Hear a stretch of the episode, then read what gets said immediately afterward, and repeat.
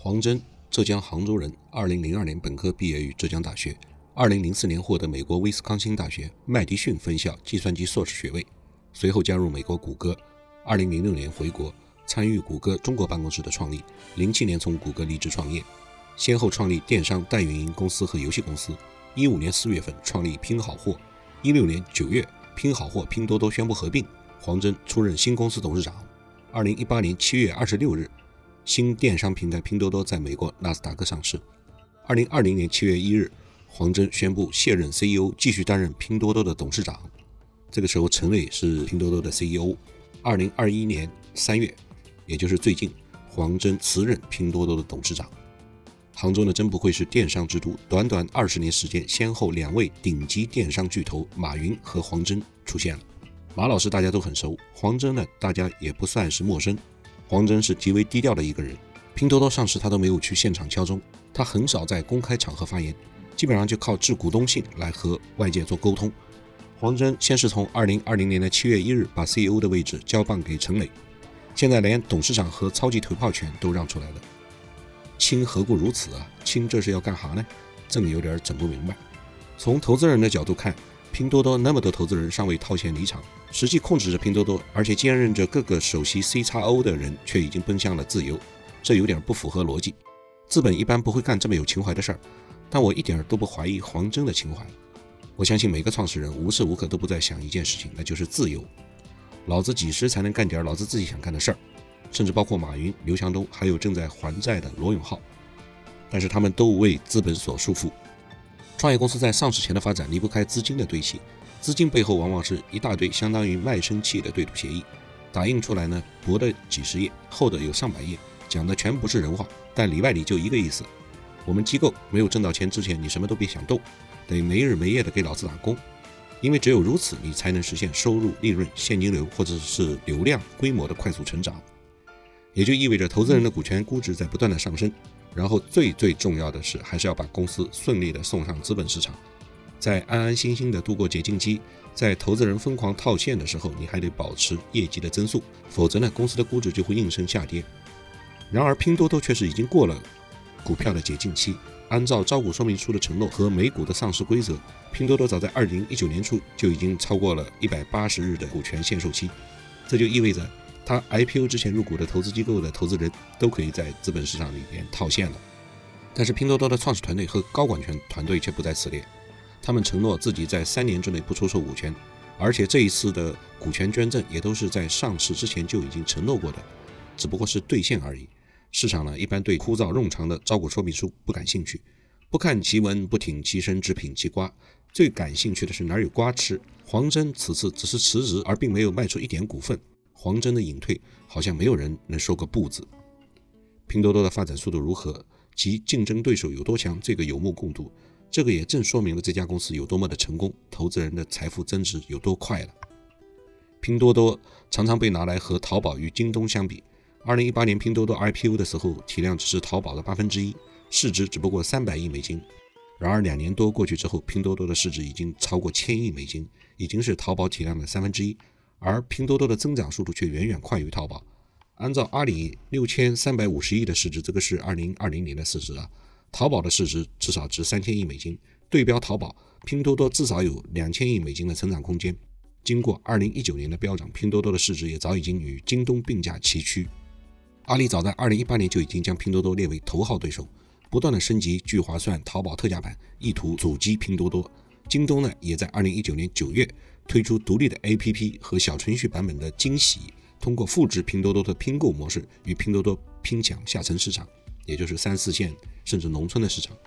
然而，按照目前的态势来看，京东和阿里的阻击已经无法阻挡拼多多飞跃赶超的脚步了。凭借拼多多独有的分布式 AI 的技术实力，依托微信十亿的用户池，拼多多不断的提升活跃用户数、复购率和客单价，和淘宝、京东的差距越来越小。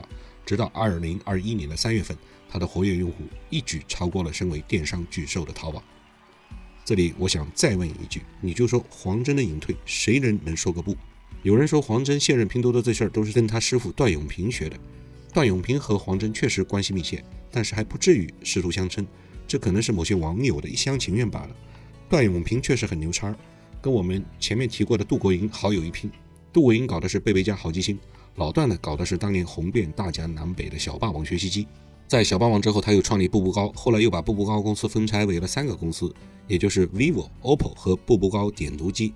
从此，段永平退居幕后，变成了一名投资人。vivo 和 OPPO 有多牛？只要看过《快乐大本营》和《吐槽大会》的，没少看他俩的广告吧？这都是出自于段永平之手的公司。段永平确实很牛，但并不意味着黄峥就处处学的他。牛人往往任由坊间去传言、去猜测，他有更重要的事儿去做。平心而论。创始人在企业获得成功后的隐退未必是一件坏事，吃瓜群众的担忧往往是多余的。看看离开了乔布斯的苹果，不是照样活得好好的吗？中国经济的大趋势依然是往上走的，消费升级的产业不容错过。也许黄峥只是暂时退居幕后，远离拼多多一段时间，给出比较客观的距离来思考拼多多今后该如何破局。陈磊作为拼多多联合创始人，在接盘 CEO 之前就是地位超然的，而且他是负责拼多多的技术的。拼多多的拼团砍一刀的玩法，就是由他的分布式 AI 计算出来的。他还多次在世界数据库的顶级会议发表数据科学和机器学习方面的成果，由他来担任拼多多的掌舵人，应该没有太大的问题。公司上市之后，尽管黄峥的身价已经数百亿美元，但是他的日常生活与之前并没有什么不同。他依旧是背着双肩包坐着地铁上班，衣着服饰看起来还像是一个普通的程序员。黄峥的家在杭州，工作在上海，但是他仍然没有在上海买房置业，这一点倒是跟阿里的张勇有点相似。他俩的生活方式都是与亿万富豪差距甚远，个人财富的积累似乎并不是他们的兴趣所在。黄峥说，原计划是在卸任 CEO 一年之后再去辞去董事长职务的，但是有几个因素使他将过渡期提前了几个月。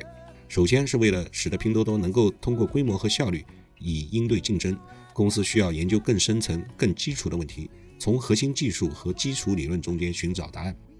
第二呢，是疫情加速了内外部的变化，是时候让危在危机中崛起的新的管理者掌握和塑造公司了。二零一八年上市的时候，黄峥曾在致股东信中表示，拼多多是一个公众机构，它为最广大的用户创造价值而存在，它不应该是彰显个人能力的工具，也不应该有过多的个人色彩。他说，希望今天我退出董事会，会有助于后来的人独立成长。你看这话讲得多好。